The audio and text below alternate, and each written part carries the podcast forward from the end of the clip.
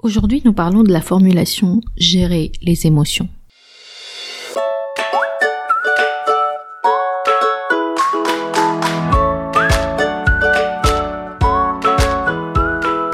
Vous écoutez Boom, le podcast qui vous propose des alternatives nuancées à l'injonction au développement personnel.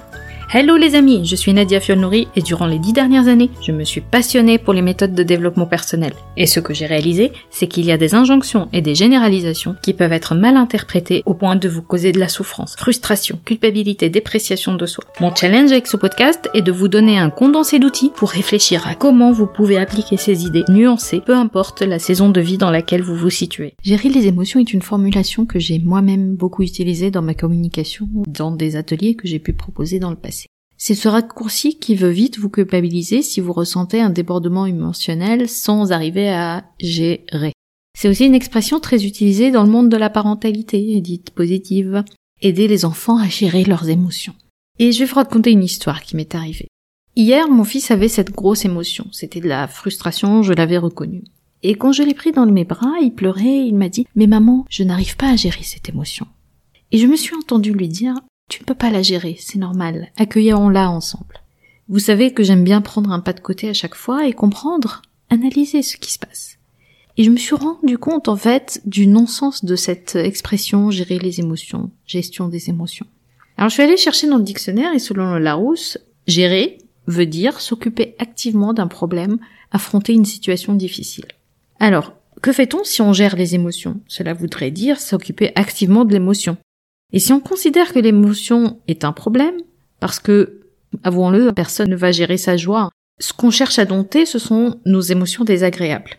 Alors, partant du principe qu'une émotion est juste une vibration que l'on ressent dans le corps en réponse à ce que nous pensons d'une situation, comment peut-on s'en occuper activement? Surtout quand elle est en train de se passer.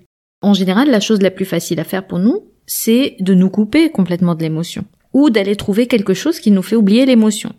Et quand on gère les émotions, on cherche surtout à les contrôler, à contrôler notre ressenti de l'émotion. Mais vous allez me dire comment faire face au débordement émotionnel. Par exemple, comment aider nos enfants à vivre avec leurs émotions et à en accepter les ressentis. Et que faire des émotions ressenties inconfortables? C'est vrai qu'on n'aime pas être en colère ou triste. En réalité, ce que vous cherchez aussi à gérer ou à éviter, ce sont aussi les réactions à l'émotion. Le fait de pleurer, de crier, de surréagir à la critique, peut-être de se disputer aussi. Alors je veux tout d'abord vous rassurer. Une émotion, quelle que soit son intensité, ne vous tuera pas, dans le sens de la vie et de la mort. Mais même si, culturellement, nous avons beaucoup d'expressions sur les émotions assez dramatiques. Bouillir de rage, être mort de honte ou de faim, rester sans voix, briser le cœur. C'est vrai que c'est assez dramatique. Alors vous l'avez compris, on voit les émotions de façon, oui, très, très dramatique. Et on a intériorisé, en fait, cette façon de voir les choses. Bien sûr, si vous êtes une femme, vous avez encore une petite dimension supplémentaire. C'est que notre société, notre éducation vont demander aux femmes de rester calmes et de préférence silencieuses, de ne pas se mettre en colère ou sinon elles vont être traitées d'hystériques. Et si vous pleurez, vous êtes déjà considéré comme fragile et hypersensible, une petite chose fragile. Et si vous êtes un homme, de quoi je parlais déjà? Il y a aussi cette injonction au bonheur. Une injonction à gérer vos émotions pour atteindre le bonheur. Le bonheur, en fait, qui est vu comme cet état où tout va merveilleusement bien tout le temps. Alors que fait-on? Alors je rappelle que les émotions sont un signal important qui vient de l'intérieur, de notre corps. On repense à une pensée que nous avons. Prenez une émotion comme la colère. Vous allez ressentir de la colère quand vous pensez qu'une circonstance donnée ne va pas dans le sens que vous voulez. Alors, je vais vous donner un exemple. Disons par exemple que votre enfant jette une balle sur le vase que vous avez hérité de votre grand-mère et malheureusement casse le vase. La colère que vous allez ressentir dans cette situation ne vous sera pas utile, croyez-moi. Elle ne va pas réparer le vase et va probablement plus effrayer votre enfant plus qu'autre chose. Maintenant, prenez un exemple d'une colère face à un phénomène beaucoup plus global qui est l'injustice. Il y en a beaucoup dans nos sociétés. Certaines personnes vont tellement ressentir cette colère qu'elles vont développer une énergie incroyable pour militer, pour trouver des solutions, pour éduquer. Alors, gérer ces deux types de colère revient à faire quoi au juste? Dans le premier cas, vous ressentez de la colère parce que vous pensez que ce vase est tellement important, et il l'est probablement pour vous, il a une valeur sentimentale. Et vous pouvez vous demander, par contre, si cette colère est utile.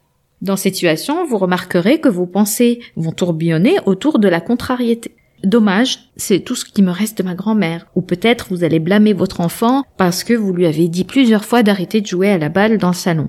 Mais tant que vous ne gérez pas ces pensées, votre émotion va continuer à trouver le terreau pour prendre la place. Et c'est en agissant sur les pensées que vous allez laisser l'émotion passer. Maintenant, dans le cas d'une colère plus adressée contre un système d'injustice, c'est pareil. Tant que vous restez dans le monde des pensées, votre colère sera une colère, un signal physique, une vibration. Mais si vous décidez par exemple d'aller vous engager pour lutter, à votre échelle, contre ces injustices, disons vous vous engagez par exemple dans une association ou vous créez votre propre association, vous allez pouvoir provoquer un changement de vos pensées parce que vous allez créer de l'espoir, vous allez croire de nouvelles choses, vous allez croire que vous avez la capacité de changer. Et c'est ce que vous allez en fait ressentir, vous allez ressentir d'autres émotions. Avant de vous laisser, voici la de réflexion pour la semaine. Toutes les émotions, sur tout le spectre, sont légitimes. Et ce sont des réactions naturelles de nos corps. Les gérer, les contrôler, revient souvent à les refouler, tout simplement.